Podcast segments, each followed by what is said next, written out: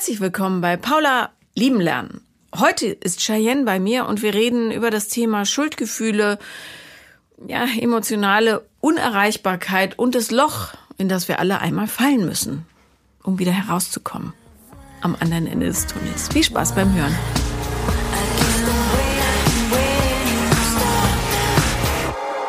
Herzlich willkommen, Cheyenne. Hallo Paula. Schön, dass du da bist. Bei Cheyenne fällt mir nicht nur Cheyenne Ochsenknecht ein, sondern vor allen Dingen ähm, ein Nachbar, den ich in Los Angeles hatte, der wohnte unten und hieß Cheyenne und war halb Native American. Ein sehr, sehr schöner Mann mit einer völlig verrückten italienischen Mitbewohnerin, die äh, ihm die ganze Wohnung zertrümmert hat. Aber okay. ich bin gespannt. Cheyenne, dein äh, Freund hat mir geschrieben und hat gesagt, du sollst unbedingt hierher kommen. Genau, ja. Wie, kam es dazu? Ähm, also wahrscheinlich wie alle, die hierher kommen, habe ich deinen Podcast rauf und runter gehört. Mhm. Ähm, ich habe ihn erst relativ spät entdeckt, ich sag mal so vor einem Dreivierteljahr oder so, und habe dann in zwei Monaten alle Folgen gehört. Mhm. Ähm, und habe ihm natürlich immer davon erzählt und ich fand irgendwie immer voll cool, wie du, also was für Fragen du stellst und wie du die Dinge irgendwie einordnest. Ich finde es immer super hilfreich und dachte so, ich würde voll gerne einfach mal mit dir so über meinen ganzen Kram sprechen.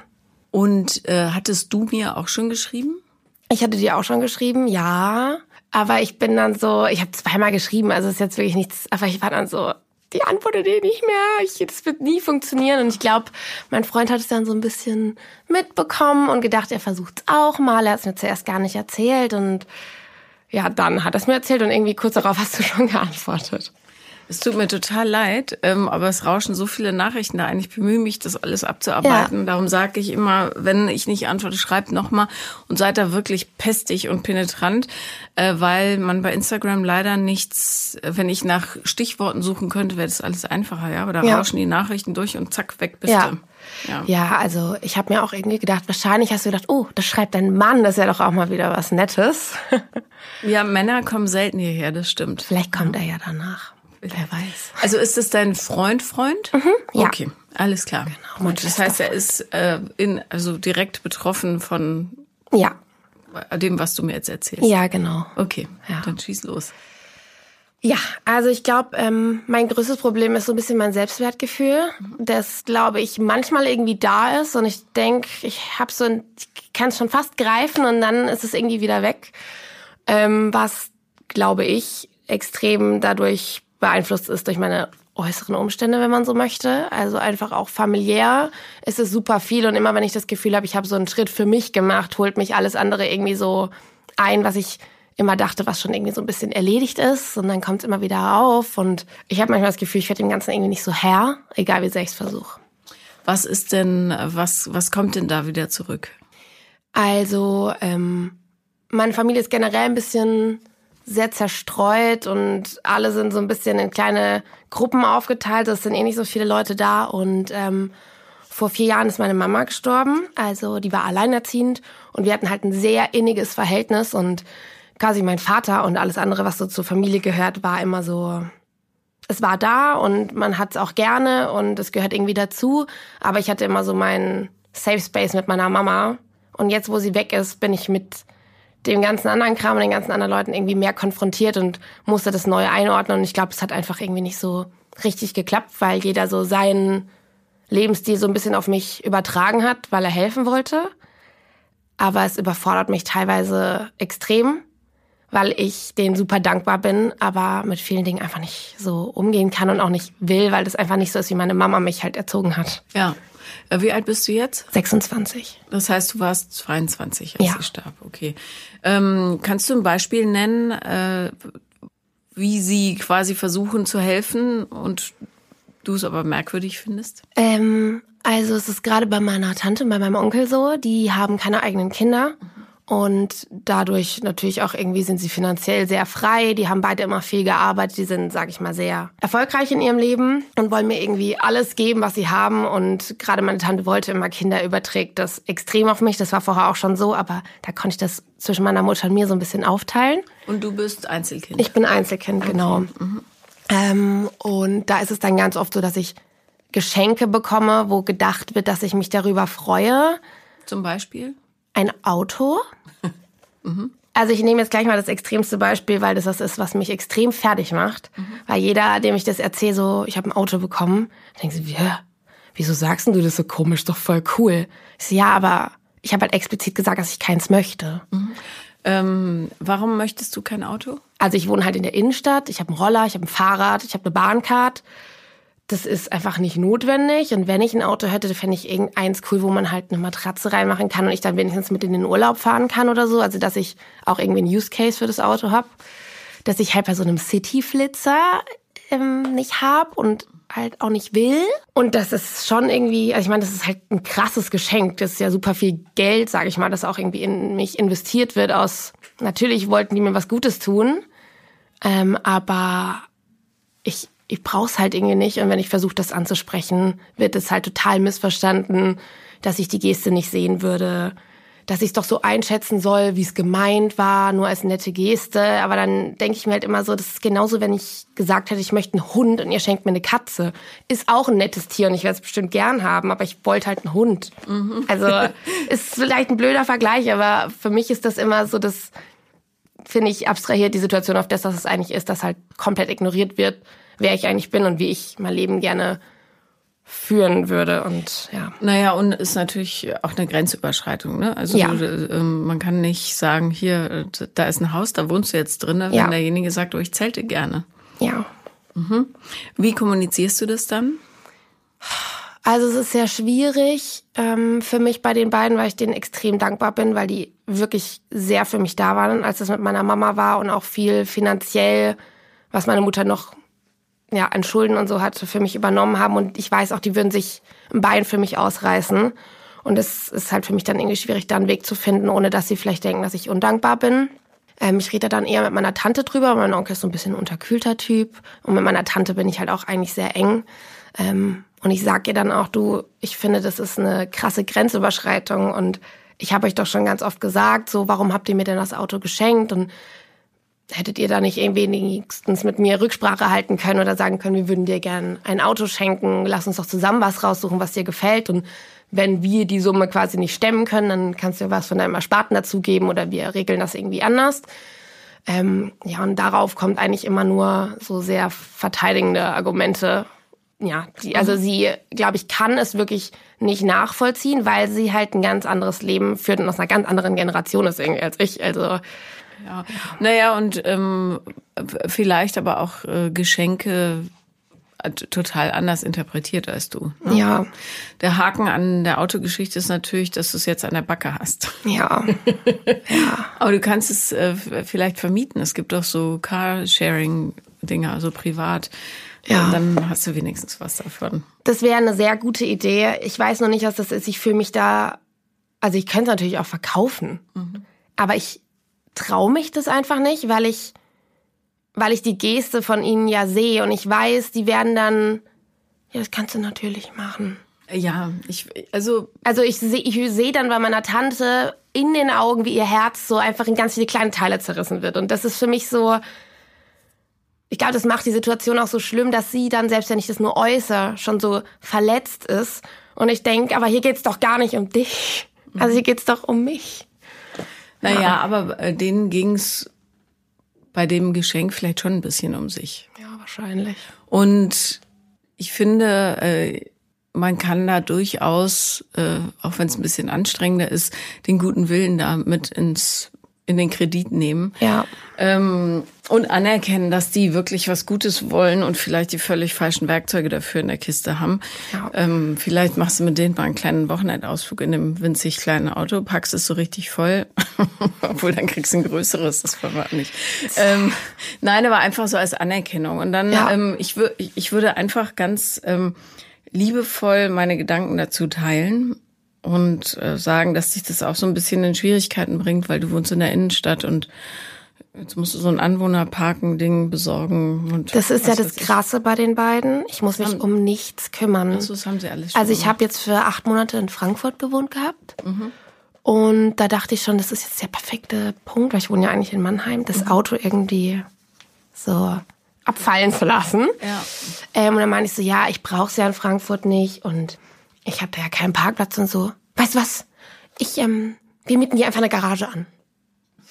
Weißt du, dann stand das Auto halt acht Monate bis auf zweimal in dieser Garage. Und ich frage mich dann, also wie offensichtlich, ich habe denen auch immer gesagt, wenn ich sie gesehen habe, weil sie, und bist mal wieder mit dem Auto gefahren, wo soll ich hinfahren mit dem Auto?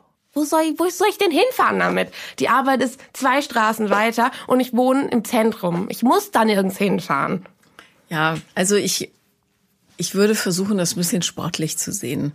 Die, die wollen dir gerne was Gutes tun, die haben ähm, möglicherweise nicht die richtigen Tools dafür. Ja.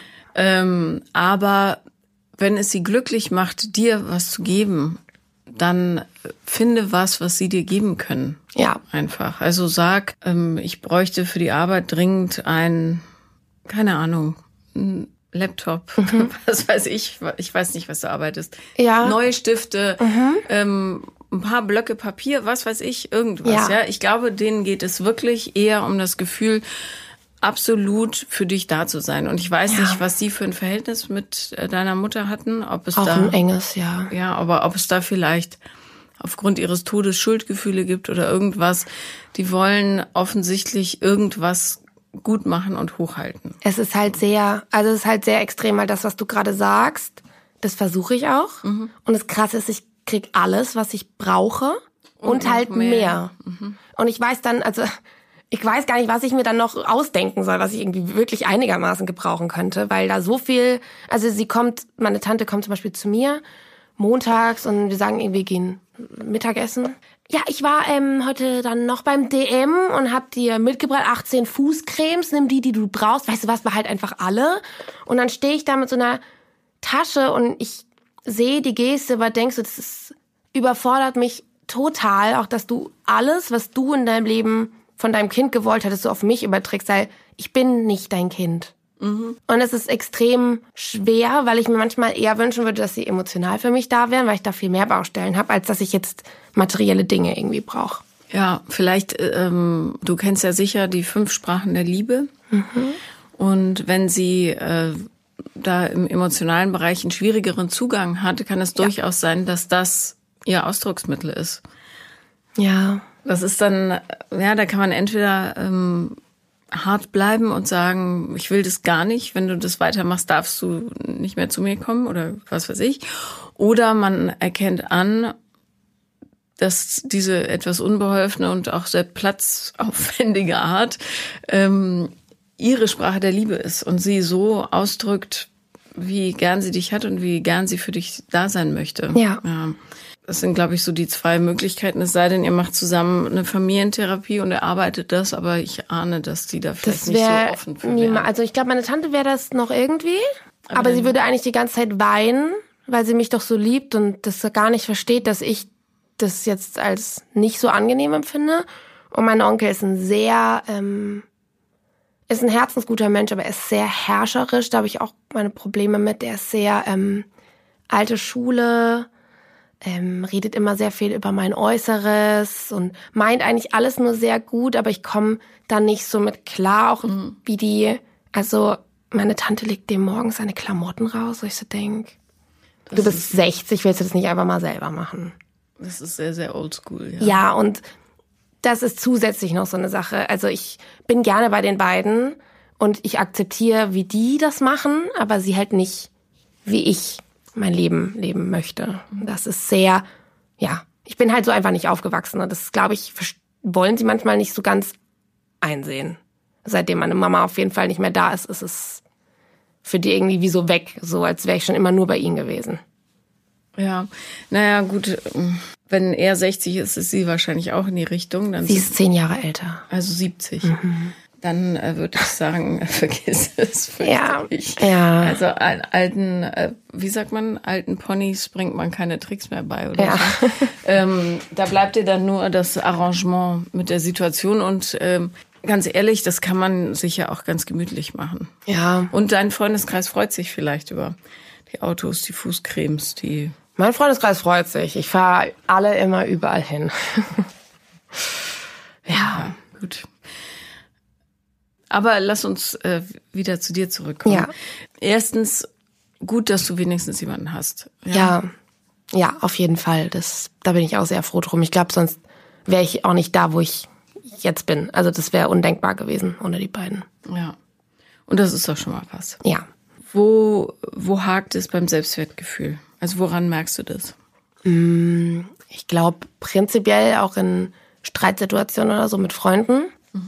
Ähm, gehe ich Pa- Romantischen Partnern oder? Nee, Freundschaften. Ähm, Gehe ich immer davon aus, dass wenn irgendwas passiert oder man sich streitet, dass es an mir liegt. Und ich, also ich kann das gar nicht beschreiben. Ich sehe in mir einfach nichts. Also das ist einfach Leere, wenn ich mich angucke. Es gibt manchmal so Momente, wo ich denke, Shane, du hast eigentlich schon echt viel hinbekommen und es hält dann immer so ein bisschen an und trägt mich, aber dann ist da einfach, also ich rede mir dann auch alles irgendwie immer aus. So, guck mal, du hast, Schule war bei dir nicht so einfach, du hast es trotzdem hinbekommen und dann kommt immer in meinem Kopf sowas wie, ja, aber es wäre ja auch keine Option gewesen, es nicht zu machen. Also du musst ja irgendwas hinbekommen. Das ist, also ich, ja, keine Ahnung, bei mir ist es einfach gähnende Lehre, wenn es darum geht, irgendwie was Gutes über mich zu sagen. Ist es immer schon so gewesen? Ähm, ja, schon. Wann haben sich deine Eltern getrennt? Da war ich zweieinhalb. Also ganz früh. Und hast du deinen Vater öfter gesehen oder? Also ich war alle zwei Wochen bei meinem Papa. Ich habe auch ein okayes Verhältnis zu meinem Papa. Also ich liebe meinen Papa wirklich sehr, sehr, sehr. Ähm, und habe den auch früher immer sehr auf so einen Thron gestellt, was, glaube ich, für meine Mutter immer sehr schwer war, weil jetzt rückblickend muss ich echt sagen, es ist halt so, wie das leider oft ist, dass die Papas halt die Wochenendpapas sind irgendwie cool, aber eigentlich keine Verantwortung übernehmen. Und es tut mir auch total leid, dass ich das meiner Mutter nie so sagen konnte, dass ich das jetzt sehe, weil mein Papa halt einfach ein krasses Kind ist, sich überhaupt nicht reflektiert, meiner Meinung nach immer sehr seltsame Partnerinnen hat und einfach irgendwie auf dem Stand von 17-Jährigen einfach stehen geblieben ist und keinerlei Verantwortung übernehmen kann. Und da zum Beispiel, bei dem Familienteil, sage ich mal, kann ich das viel besser abgrenzen. Also es war eine Zeit lang sehr schwer, aber jetzt erwarte ich einfach nichts mehr von meinem Papa und freue mich einfach, wenn ich ihn sehe, weil ich weiß, er liebt mich, er kann halt nicht anders. So, Da funktioniert das irgendwie gut, dass ich mich da so ein bisschen zurückziehe. oder? Und wäre das nicht auch eine Perspektive, die du bei deiner Tante und deinem Onkel benutzen könntest? Sie lieben dich, aber die können nicht anders. Ja, ich, ich glaube, es ist, weil ich mehr Kontakt zu dem habe und die auch mehr versuchen, Teil von meinem Leben zu sein, als mein Vater das tatsächlich versucht. Also Hast ja. du Angst, dass sie so das Andenken deiner Mutter beschmutzen? Nee, nee, gar nicht. Also die sind schon. Also meine Tante hat da ist auch sehr, als meine Mutter dann verstorben ist, es war schon sehr, sehr, sehr krass für sie. Eben weil sie keine eigenen Kinder hat und meine Mama auch so ein bisschen mit großgezogen hat. Ähm, weil meine Mama eine Zeit lang bei ihrer Oma quasi gewohnt hat, also bei meiner Uroma, als sie klein war. Ich glaube, bis sie vier war. Und da war meine Tante eben auch noch relativ jung, da war sie 14 oder so. Und hat das quasi immer so ein bisschen mitbekommen, wie meine Mama da war. Ja. Also die sind da schon. Ich glaube, sie, meine Tante vergisst manchmal, dass es mich auch sehr getroffen hat, auch wenn ich nicht so trauer wie sie. Also bei ihr ist nur, du musst nur den Namen meiner Mama sagen und die fängt an zu weinen. Ich habe das halt eigentlich nie so richtig gemacht. Ich glaube, das kommt jetzt so ein bisschen. Also ich merke immer, wenn ich jetzt über meine Mama nachdenke, habe ich so ein bisschen einen Kloß im Hals und denk so, puh, du hast dich damals schon echt scheiße verhalten. Also ich weiß, dass ich das jetzt nicht mehr ändern kann und das zu der Zeit irgendwie das war, was ich dachte, was richtig ist. Aber wenn ich es nochmal machen könnte, würde ich, glaube ich, alles anders machen. Wie meinst du scheiße verhalten? Das war halt irgendwie, das war das zweite Jahr nach dem Abi, kurz vor meinem Studium. Und ich habe das, glaube ich, nie so richtig realisiert, dass meine Mama da stirbt. Ich war Hatte halt sie Krebs oder? Ja, ja, also die hat neun Monate oder so, also bis sie von der Diagnose bis zum Tod, weil es halt schon super weit fortgeschritten war. Und dann war das eigentlich ein einziger Krankenhausaufenthalt und ich habe mich da halt immer total fern von gehalten, bin mega viel feiern gegangen. Wenn ich im Krankenhaus war, war ich nur kurz da. Ich war ja dann auch einmal auch irgendwie alleine in, in der Wohnung, musste einkaufen und habe das irgendwie immer nur so, ja, ist ja eigentlich ganz cool. Und also ich habe den Ernst der Situation gar nicht so richtig verstanden und merke halt jetzt so, ich war am Ende, ich glaube die letzten zwei Monate oder so, kein einziges Mal alleine mit meiner Mama. Ich habe mit nie, ihr nie darüber geredet, was ist, wenn sie nicht mehr da ist, ob sie eigentlich stolz auf mich ist, ob sie zufrieden ist, wie ihr Leben irgendwie war, ob sie sich noch mal was wünscht oder so. Ich habe es ja einfach nicht gemacht und das ist, ich kann es nicht mehr nachvollziehen und es ist irgendwie ganz schlimm, weil jetzt, wo ich alleine wohne, muss ich manchmal echt grinsen, weil ich irgendwie zwei oder dreimal am Tag sauge, weil es mich einfach, ich habe eine Katze und mich nerven diese Katzenhaare überall. Und als ich noch daheim gewohnt habe, meine Mutter immer gesagt, Cheyenne, jetzt saug doch auch mal. Und ich dachte immer, hör, hier wohnen halt Leute, ist doch ganz normal, dass da ein bisschen Dreck ist. Und jetzt bin ich einfach genauso. Und ich würde dir das so gerne sagen, dass es mir so leid tut, dass ich so ein anstrengender Teenager war. Und das ist schon irgendwie, ja, schlimm, wenn man ihr das halt jetzt nicht mehr sagen kann und auch keiner meiner Familie das so richtig versteht, wie mir das geht, weil keiner weiß, was wir halt für so eine, Be also es war halt sehr krass, wir beide. Ich war halt immer bei meiner Mutter und wir sahen uns sehr ähnlich. Also es war auch nicht immer rosig für meine Mutter, gar nicht auf so ein Podest stellen oder so. Also es war schon teilweise super asozial, wie wir miteinander umgegangen sind. Aber ich wusste halt immer, wenn Engers ist, meine Mutter versteht zu 100 Prozent, wie ich bin und ist immer da, egal was sie sagt und wie sie im letzten Streit mit mir gesprochen hat und so. Das ist dann schon irgendwie schwierig, wenn diese Person so wegfällt. Mhm. Ja. Machst du dir sehr große Vorwürfe deshalb? Am Anfang nicht so, aber es wird schon mehr momentan, ja. Ja. Weil es mir auch leid tut für sie. Ich glaube, sie hatte sich das. Also ich glaube, sie wollte mir kein schlechtes Gewissen machen, aber ich habe mittlerweile das Gefühl, dass sie sich gefreut hätte und gewünscht hätte, dass ich irgendwie mehr da bin. Aber ich konnte es irgendwie einfach nicht. Du warst halt auch sehr jung, weißt du? Ja. Ich habe das auch irgendwie alles nicht so ähm, verstanden. Also meine Mama ist am 24. August gestorben und ich glaube am 5. September oder so ging die Uni los. Also ich bin zwei Tage nach dem Tod irgendwie umgezogen und dann war ich halt Student in einer anderen Stadt und das war irgendwie also ja. du hast es überhaupt noch nicht verarbeitet. Nee, ich glaube nicht. Aber ich weiß auch nicht, ob ich mich das so richtig traue, muss ich ganz ehrlich sein. Naja, es kommt ja so oder so raus. Ja, ja. War deine Tante denn im Krankenhaus bei ihr? Jeden Tag. Immer wenn ich da war, war auch meine Tante da. Also ich, selbst wenn ich gewollt hätte, glaube ich, hätte ich keine eigene Zeit mit meiner Mutter bekommen, weil meine Tante alles für meine Mutter gemacht hat, jeden Tag da war und die dann auch so Sachen übernommen hat, wie meine Mutter irgendwie waschen und so. Das, ich, also wenn ich jetzt darüber nachdenke, ich, ich konnte das gar nicht.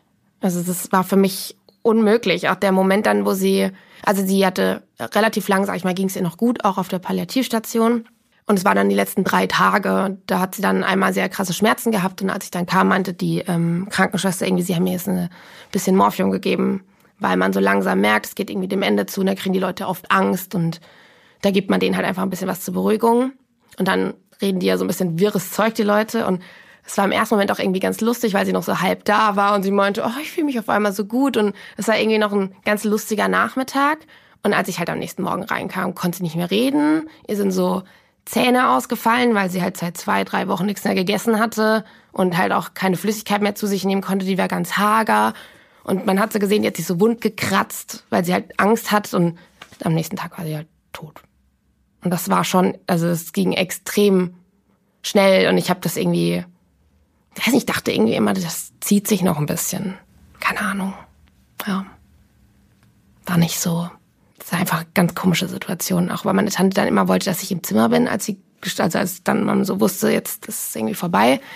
Und ich konnte irgendwie nicht in diesem Zimmer sein. Ich wollte dann immer auf dem Flur sitzen und dann nochmal reingehen. Und meine Tante wollte immer, dass ich da bin. Und es war furchtbar furchtbar unangenehm. Und dann in diese Wohnung zurückzugehen, wo so ihr Zimmer und ja, in unser Wohnzimmer, wo alle Bilder irgendwie rumstehen und die Katzen rumrennen und dann saß ich da halt irgendwie abends in der Wohnung allein und musste am nächsten Tag irgendwie zum Bestattungsinstitut und habe komische Fragen gestellt bekommen, über die ich mir noch nie in meinem ganzen Leben jemals Gedanken gemacht hat.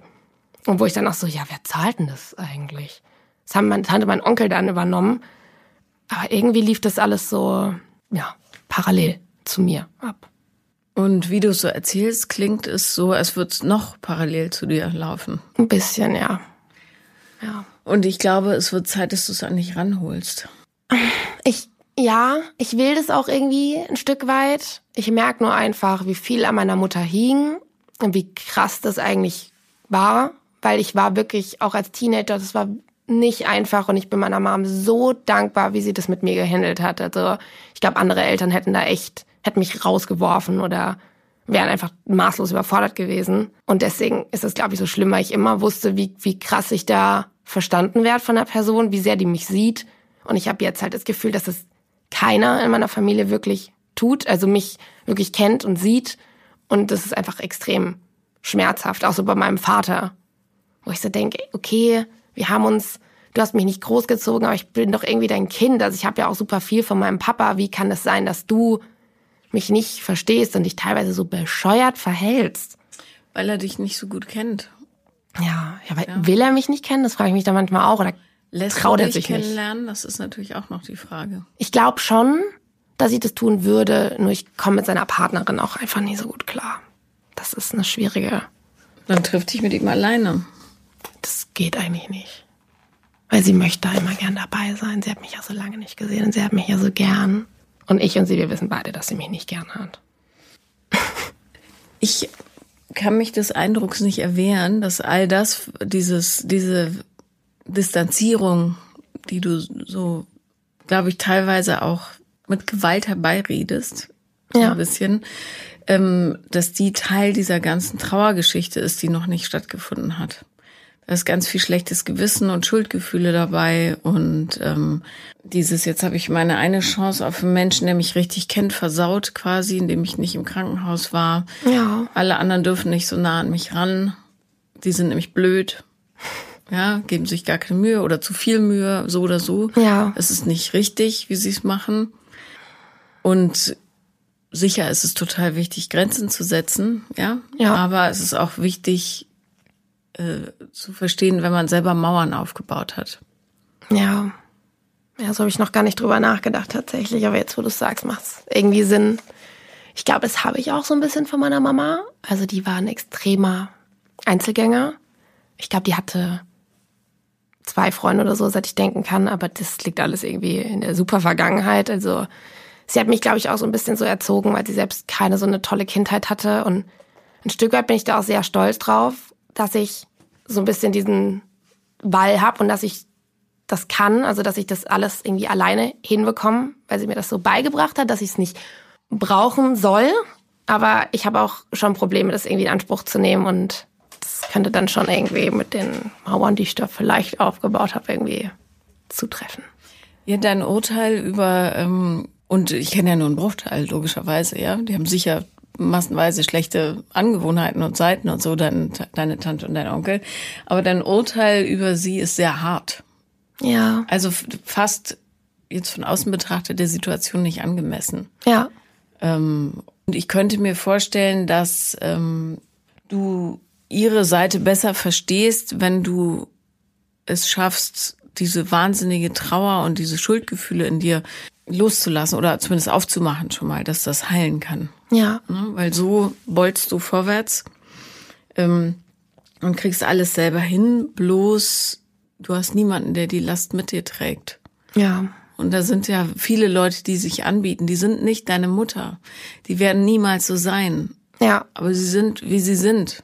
Und das ist nicht schlechter, es ist nur anders. Ja. Ja, und wenn du alle vergleichst damit, wie deine Mutter war, die du ja jetzt zwangsläufig auf ein noch höheres Podest heben musst, damit du irgendwie klarkommst gerade, wird es für alle wahnsinnig schwierig sein, bei dir zu sein. Ja. Weil du gar nicht aufmachst. Ja. Ja, das stimmt wohl. Ich glaube, die einzige Person, der ich so ein bisschen mittlerweile vertraue, ist mein Freund, weil das echt krass ist. Also auch, wenn ich manchmal ein bisschen nicht nur ein bisschen. Also ich bin schon öfter mal sehr unfair und gemein. Und das ist die einzige Person in meinem ganzen Umfeld, bei der ich das auch zugeben kann, bei der ich danach zwar zwischen zugebissenen Zähnen sagen kann, sorry, aber ich kann es irgendwie sagen und es gibt mir super viel Sicherheit, aber es macht mir krass viel Angst, weil ich das einfach schon immer so in mir drin habe lass die Leute nicht ganz so nah an dich ran, weil wenn sie dann weg sind, dann tut es dir richtig weh. Mhm.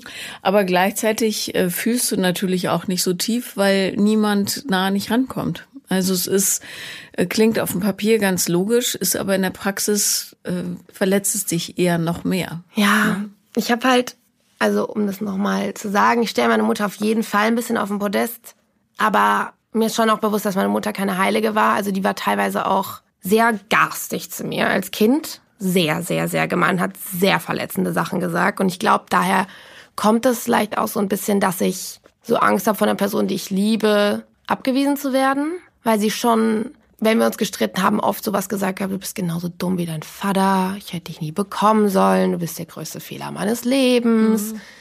Ich weiß, dass sie das nie so gemeint hat, weil man im Streit einfach Sachen sagt und wir beide sowieso. Also ich sage auch im Streit manchmal Sachen, wo ich mir denke, boah, Ja, idealerweise sagt man solche Sachen nicht zu seinem Kind. Ne? Ja, genau. Ja. Ähm, aber ich könnte mir vorstellen, dass es irgendwie daher kommt, dass ich da so ein bisschen immer in Deckung gehe und aufpasse, wenn ich so wie weit an mich ranlasse. Hundertprozentig. Aber es funktioniert halt nicht als System für dich. Ja. Und ähm, man merkt ja, wie sehr dir das auf der Seele brennt. Also du redest mit einer ganz großen Abgeklärtheit darüber, ähm, wie du dann immer draußen warst und das irgendwie auch eklig und blöd fandst und so im Krankenhaus. Aber man merkt, wie groß das Schuldgefühl dahinter ist. Ja. Und da musst du unbedingt ran, weil ähm, ja und dein mangelndes Selbstwertgefühl äh, logisch, ähm, ja, dass es entstanden ist, wenn man in so einer unsicheren Beziehung teilweise lebt, also mit deiner Mutter jetzt zum Beispiel. Ja. Ähm, aber weil ein Kind, auch wenn du weißt, sie liebt dich, ein Kind ähm, kann sich nicht sicher fühlen zu 100 Prozent mit jemandem, der sagt, du bist der größte Fehler meines Lebens, ich wünschte, ich hätte dich nie bekommen. Ja, das geht Ja. einfach nicht. Ja, klar. So und ähm, ich glaube aber, dass du, um an dieses Selbstwertthema ranzukommen, musst du erst das Schuldthema abtragen. Und wenn du ähm, jetzt noch das Glück hast, Leute im Umfeld zu haben, die da vielleicht noch ein bisschen mitwirken könnten, deine Tante zum Beispiel äh, und dein Freund sowieso, der offenbar sehr bemüht ist darum, dass es dir gut geht. Ja. Ähm, aber ich frage mich natürlich, wie nah der an dich rankommt, weil ähm, du sehr kopflastig hier auftrittst. Ja. Ähm, dann würde ich die Chance nutzen.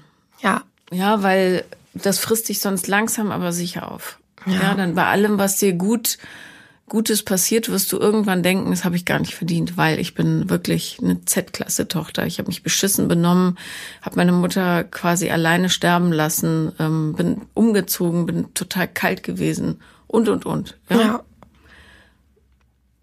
So. Und das wird dich dann sowas von derbe niederschlagen irgendwann. Ja. Mach's lieber jetzt, wo du noch selbstständig gehen kannst. Ich habe halt, also ich habe da extrem Angst vor, weil das bei mir mit so Selbstwertgefühl und generell, da sind Baustellen, an denen man echt arbeiten muss, bevor das mit meiner Mutter war, schon ein riesiges Ding war und ich das Gefühl habe, das ist auch noch alles da. Und ich habe manchmal das Gefühl, ich weiß nicht mehr, wo ich so anfangen soll. Also Dafür geht man zum Therapeuten. ich bin in der Therapie. Ähm, eigentlich ging es mir die letzten Monate auch prinzipiell sehr gut, weil ich ein Praktikum gemacht habe, das super lief. Ich habe meinen Freund jetzt seit einem Jahr und das läuft auch irgendwie super. Und ähm, dann war ich halt neulich zu einem Wiederaufnahmegespräch quasi bei ihr und habe ihr halt so ein bisschen erzählt. Und es war auch einfach ein guter Tag. Also bei mir ist das immer so ein bisschen tagesabhängig, wo ich aber auch so denke, sollte sie das nicht auch wissen, dass nur weil ich heute einen guten Tag habe, das nicht prinzipiell heißt, dass ich jetzt happy und geheilt bin.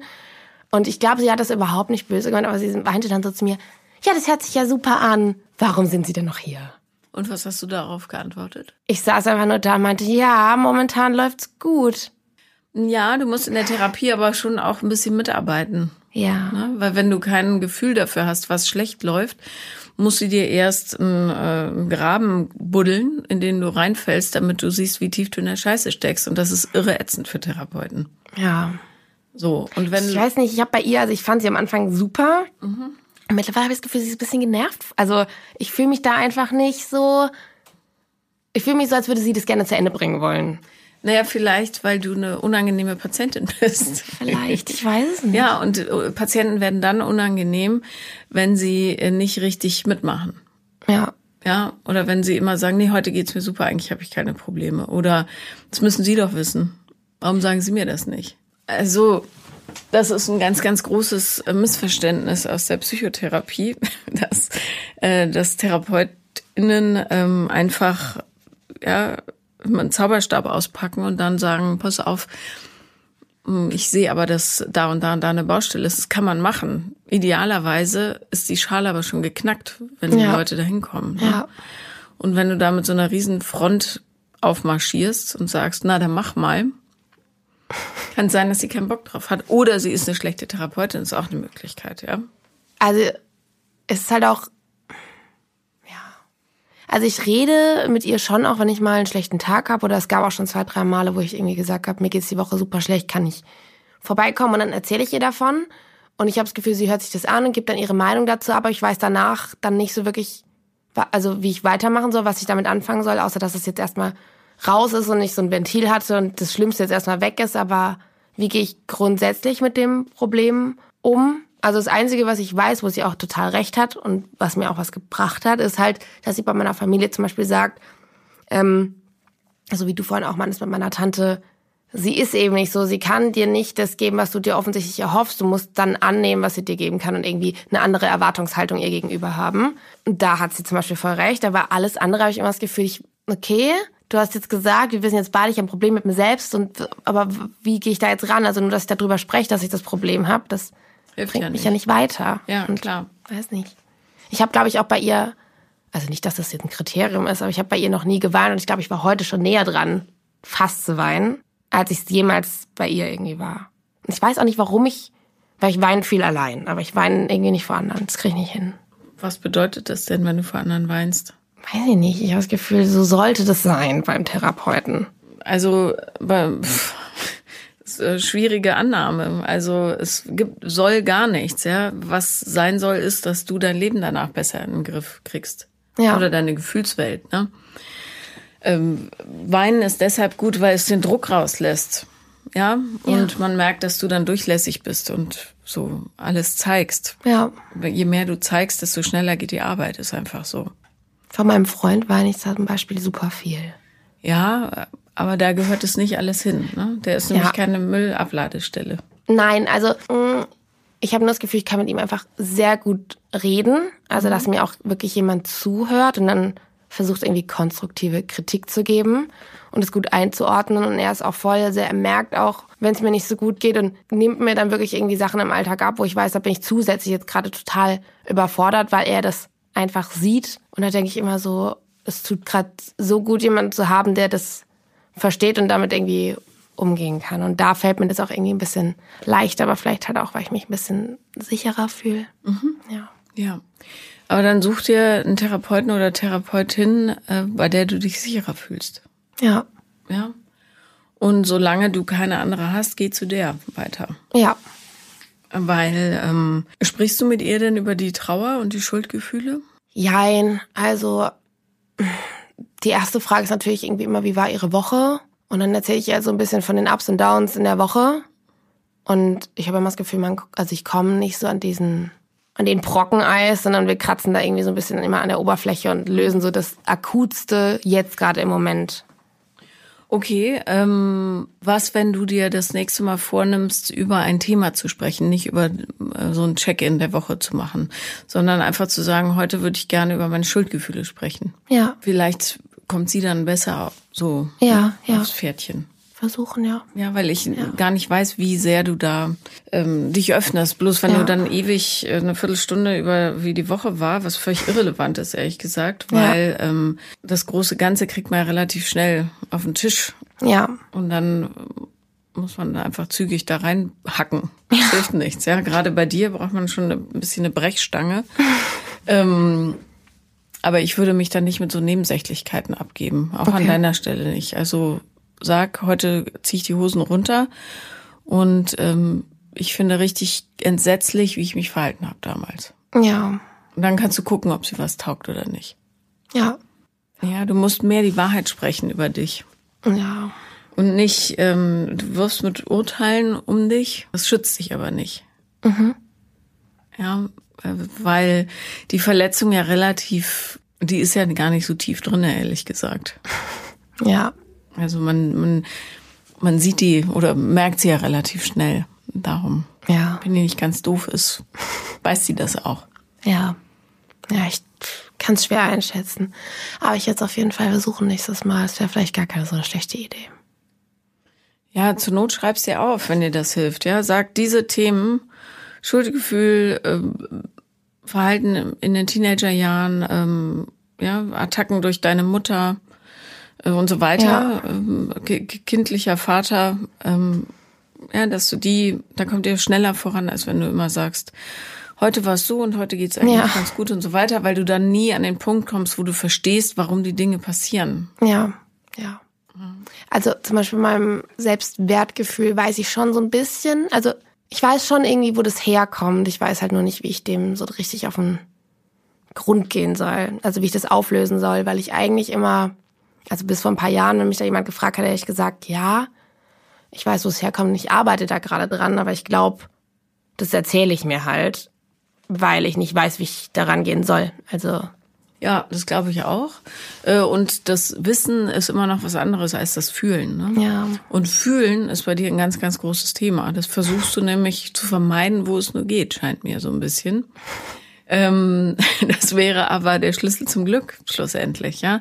Dich mal in diese unendliche Trauer fallen lassen, in dieses ganz, ganz tiefe schwarze Loch und äh, den Kopf völlig auszuschalten. Da wird gleich das Licht hier dunkler. ähm, die Sonne geht unter. ja, nein, aber ähm, du musst ins Fühlen kommen. Ja, du, du intellektualisierst so alles weg. Tante ist äh, anstrengend und doof. Äh, die schenkt mir ein Auto. Wie blöd ist das denn? Ähm, niemand versteht mich. Ich bin ganz alleine, aber du fühlst es nicht. Wenn du es fühlen würdest, könntest du auch viel besser weinen. Und das wäre so wichtig, um den Druck abzutragen. Stell dir vor, die Tränen bauen diese Mauer ab, die du abgebaut hast. Dafür braucht man die. Ja, Ins Fühlen kommst du, indem du äh, mehr Ruhe reinbringst in das Ganze. Das heißt, wenn du mit deinem kleinen Autochen wieder irgendwelche Leute durch die Gegend fährst, überleg zum Beispiel vorher, ob das was ist, was du in dem Moment wirklich möchtest. ja, Ja? Wenn du wahnsinnig wütend bist auf deinen Freund, überleg, ob es wirklich, ob du wirklich wütend auf ihn bist oder in Wahrheit auf dich selbst oder irgendwas anderes ja, und so weiter. Wenn du sagst, ich schaff XY nicht, bitte mach das. Versuch zu erspüren, warum du es nicht schaffst und was es in dir auslöst. Und wenn du das in ganz, ganz kleinen Schritten machst, jeden Tag, dann bist du irgendwann bei dir. ja. Ich glaube, ich gehe einfach prinzipiell gern davon aus, dass ich es sowieso verkack, dass ich nicht so enttäuscht sein kann. Also weil gerade so Intellekt und Schule und das war bei mir nie so ein, also nicht, dass ich dumm bin, davon bin ich komplett weg, ich bin nicht dumm. Aber ich hatte es irgendwie nicht so einfach in der Schule und das, glaube ich, hängt mir sehr nach. Also da wurde ich auch krass gemobbt in der Schule und das ist so eine schwierige Kombination, glaube ich, gewesen, die da schon das so ein bisschen mit eingebunden hat, dass da einfach wenig Selbstbewusstsein da ist oder ich denke, dass ich das kann, weil halt von allen Seiten in der Schulzeit so ein bisschen kam, siehst du, du kannst das nicht. Naja, kein Wunder, du bist ja genauso dumm wie dein Vater. Ja, Ja? Ja, Und genau das, wenn du das glaubst und es annimmst, strahlst du genau das aus. Und jeder kann sagen, guck mal, die Cheyenne ist so dumm wie ihr Vater. Noch viel dümmer vielleicht. Und dann äh, machst du alles, um das zu beweisen. Verhältst dich merkwürdig, machst blöde Flüchtigkeitsfehler, lernst nicht und, und, und. ja, Ja, das ist immer so ein geschlossenes System normalerweise. So, du kriegst immer das bestätigt von außen, was du selbst über dich glaubst. Leider Gottes. Darum ist es so wahnsinnig wichtig, ja, ja, an sich zu arbeiten, aber eben wirklich. Ins Fühlen kommen, davor haben so viele Menschen Angst, weil sie ähm, denken, es passiert sonst was. Es passiert aber nichts, außer dass sich Sachen lösen. ja, Ja? Es löst sich und dann wird es irgendwann leichter. Und das ist ein langer, kleinteiliger Prozess, der sich aber lohnt, weil so wie es ist, kannst du ja nicht weitermachen. ja. Du, du hast ja, bist ja völlig verhärtet in dir. Und es fühlt sich nicht gut an. Wenigstens das merkst du schon. Ja, das, ja, auf jeden Fall. Und du hast ja was Besseres verdient als das, was du dir zugestehst momentan. ich glaube, es ist einfach irgendwie super schwierig, auch für mich da mir meine Erfolge jetzt anzuerkennen, weil ich also auch immer denke, ja, das habe ich halt irgendwie ohne meine Mama jetzt geschafft, aber ich habe es halt wegen ihr geschafft, weil sie mir das irgendwie ermöglicht hat, dass ich überhaupt so weit kommen konnte. Also erstmal, ähm, ja, und das weiß ich aus eigener Erfahrung, mit Kindern ermöglichen, ermöglichen sich Kinder das meiste selber.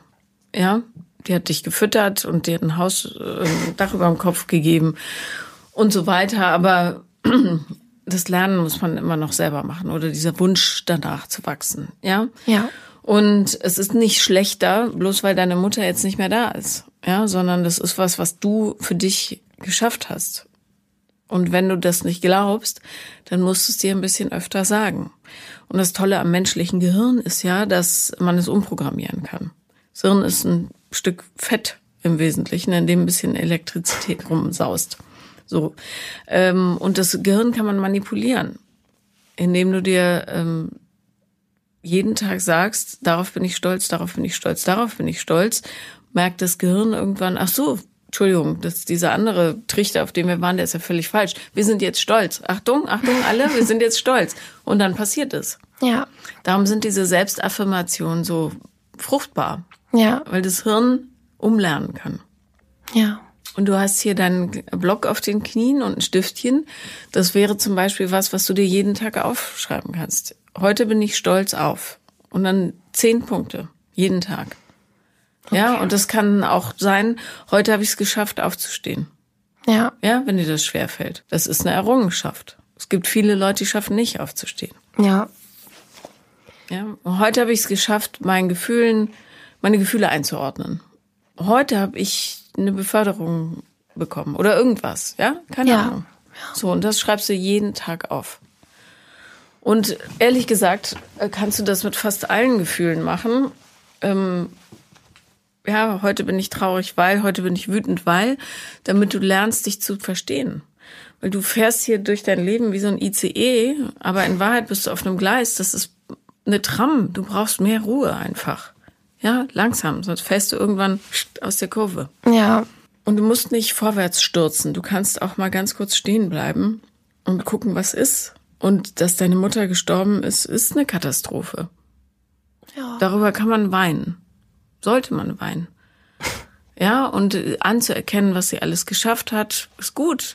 Aber es ist ebenso wichtig anzuerkennen, was du alles geschafft hast. Ja, und Teenager sind einfach kleine Ego-Schweine. Das ist so. Ja, du kannst es nicht wieder, du kannst es nicht verändern.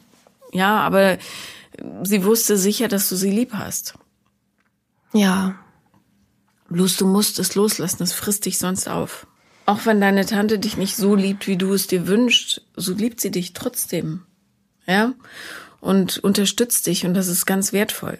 Ja, das, also da bin ich ihr auch sehr dankbar für. Also ich weiß auch wirklich, dass die, die wird sich Arme und Beine für mich ausreißen. Also das ist wirklich, die ist, zumindest wenn ich sie brauche, ist sie auf ihre Art auch immer da. Also das muss ich ihr auch anerkennen, auf jeden Fall. Ja, sag ihr das. Ja. Und sag ihr vielleicht auch, weil das für dich dann auch gut ist, sag ihr, dass es dir schwerfällt, sowas anzuerkennen. Ja. Mach dich verständlich für andere Menschen, dann verstehst du dich selber auch besser. Ja. Ja, also prinzipiell hätte ich wahrscheinlich gedacht, dass ich das immer tue ihr gegenüber. Zumindest versuche dass sie es einfach nicht versteht. Aber ich glaube, wie du gesagt hast, gehe ich da wahrscheinlich einfach schon mit so einer Haltung ran, dass sie es sowieso nicht checkt und es dann halt vielleicht auch einfach ein bisschen böse rüberbringen. Ja, und das ist natürlich total teenageriges Verhalten. Ja. Aber du bist jetzt kein Teenie mehr. Du kannst dich auch erwachsen verhalten. Ja. Also Bockigkeit ist da völlig fehl am Platz, ja. Ja. Und ähm, es kann sein, dass sie dir unnütze Geschenke machen, aber ähm, sie sind für dich da. Das ist das, was zählt. Ja. Ja, und bewe bewerten dich vielleicht weniger, als du glaubst. Die haben bloß ihre Art, Dinge zu tun und weiß aber einfach, das ist die Oma-Generation, ja, das darf Ja. man nicht vergessen. So, Ja. die, die sind unflexibel und, aber sie sind für dich da. Dann Ist vielleicht ein bisschen milde, tut dir auch gut da. Ja.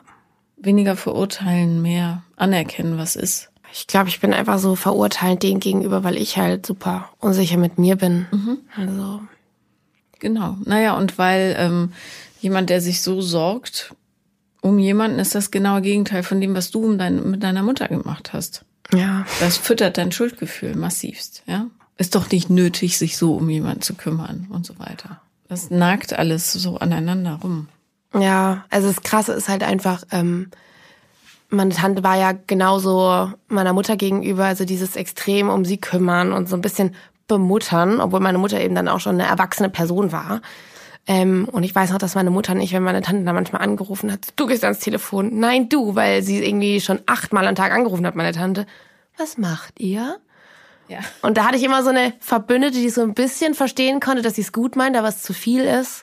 Und jetzt kriege ich halt so die volle Breitseite quasi, weil meine Tante jetzt alles an mich überträgt. Und ich glaube, ich bin da manchmal einfach Ja. überfordert mit. Du, Aber, es ist ja. auch nicht so, als hätte deine Tante nicht äh, Distanzprobleme, ja? Ja. Das ist, aber ich bin sicher, mit ein bisschen Geschick kann man das in was Gutes umleiten. Ja, Leute brauchen Aufgaben. Ja, die hat vielleicht keine andere Aufgabe gerade als dich. Gib ihr eine. ja, Irgendwas. Guck mal, ich habe dieses Projekt. Mhm. Was weiß ich. Ich kenne deine Tante nicht. Ja? Die will dazugehören.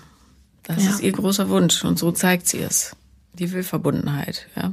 ja, Ja, aber ich glaube, dass ähm, um an dieses Selbstwertthema zu kommen, erstmal die Schuld da oben abgetragen werden muss, weil die sitzt wie so ein dicker, fetter Schneckerich da oben drauf und bewegt Ja. sich kein Stück. Und wenn die weg ist, kannst du, kommst du an den Ursprung, da musst du halt hin. ja. Lass dir die Grube bauen von irgendjemandem, in die du reinfällst. Ich dachte auch irgendwie eine Zeit lang einfach, dass ich das mit meiner Mutter einfach anders verarbeitet habe. Oder halt jetzt merke ich halt einfach gar nicht. nee. nee. Ja. Ja, ich. Keine Ahnung, für mich war das auch immer super anstrengend, wie meine Tante halt damit umgegangen ist. Also wirklich, dass sie bei dem kleinsten Gedanken an meine Mutter schon direkt unter Tränen stand. Und das, obwohl ich gerade mit ihr über meine Mutter reden wollte. Und dann dachte ich immer so, ja, guck mal, du kannst viel besser damit umgehen. Dann hast du es wahrscheinlich, ist es schon irgendwie verarbeitet. Naja, vielleicht hat deine Mutter, ähm, äh, deine Mutter, deine Tante ähm, selber keine besonders liebevolle Mutter gehabt. Und Eigentlich, ich glaube, also meine Oma, also ihre Schwester ist ein bisschen älter als sie, die war sehr gemein zu meiner Tante, glaube ich. War von ihrer deine Mutter. Oma, warte mal. Deine Oma, die Mutter von Tante und Mutter, logischerweise. Meine Oma ist, ach so, ja, ah, hm. ich sag die ganze Zeit Tante, aber es ist meine Großtante. Ah, okay, alles klar. Großtante, darum ist sie so alt. Mhm. Ja, Verstanden. ja, ja. Ja, genau. Na, dann ähm, hat sie sicher keine rosige Kindheit gehabt und Mhm. versucht jetzt sicher auch das, was sie sich gewünscht hätte, auf dich zu projizieren. Also Ja, Die hat halt auch einen riesen Rucksack. Aber ich bin sicher, dass man sich da zusammenfinden kann. Schön, ja? Ja. Du kannst zum Beispiel, und das macht die Enkelgeneration echt selten, sie mal fragen, was sie so über ihre ähm, Kindheit zu berichten weiß. Ähm, weil du wahrscheinlich relativ wenig weißt über deine Tante, könnte ich mir vorstellen. ja, Ja, und ich äh, zitiere hier wieder Abraham Lincoln, der sagte, ich mag diesen Mann nicht, ich muss ihn noch besser kennenlernen. ja, Ja, ja. Und wenn du verstehst, wie die behandelt wurde, äh, wird dir vielleicht auch klarer und vor allem liebenswerter, warum sie dich so behandelt. Also meine Tante ist, glaube ich, prinzipiell ein sehr aufopfernder Mensch. Die hatte auch zwei ähm, kranke Eltern. Ähm, ich glaube, die hatten beide MS. Also ihr Vater auf jeden Fall, ihre Mutter weiß ich gar nicht. Und da hat sie sich auch immer sehr drum gekümmert. Also meine Tante ist eigentlich prinzipiell wirklich ein Mensch, der sich sehr um andere kümmert und es eigentlich immer gut meint. Ja, aber manche werden da auch reingezwungen von den Umständen, weißt du? Bestimmt, ja. Ja. Vielleicht würde sie sich nichts sehnlicher wünschen als jemand, der sich mal um sie kümmert. Weil ihr Mann ist es offensichtlich nicht. Ja. Und vielleicht hofft sie Zeit ihres Lebens, dass bei all dieser Kümmerei um andere, dass irgendjemand mal sagt, pass auf, jetzt bist du dran. Ja. Das passiert einfach nicht. Wie traurig. Ja. Ja. Da habe ich ja ähm, jetzt äh, einiges zum dran arbeiten. Das Gute ist, ähm, und äh, das absolut Positive daran, du bist ganz jung, ähm, es liegt alles vor dir und du kannst jetzt diese fantastisch fruchtbare Arbeit beginnen, um ein wunderschönes, stabiles Leben zu bauen. Ja. Yay. Da arbeite ich jetzt drauf hin. Ja, und ähm, ich finde, das ist ein fantastisches Ziel und äh, ich wünsche dir ganz viele Tränen dabei und vor allem ganz, ganz viele Glücksgefühle. Schön, dass du da warst. Danke, Paula. Das war Paula lieben lernen und wenn ihr auch mal dabei sein wollt, dann schreibt mir auf Instagram the real Paula Lambert oder eine Mail an paulalambertmail at gmail.com und ihr wisst, wenn ich nicht antworte, schreibt nochmal und dann nochmal. Dankeschön.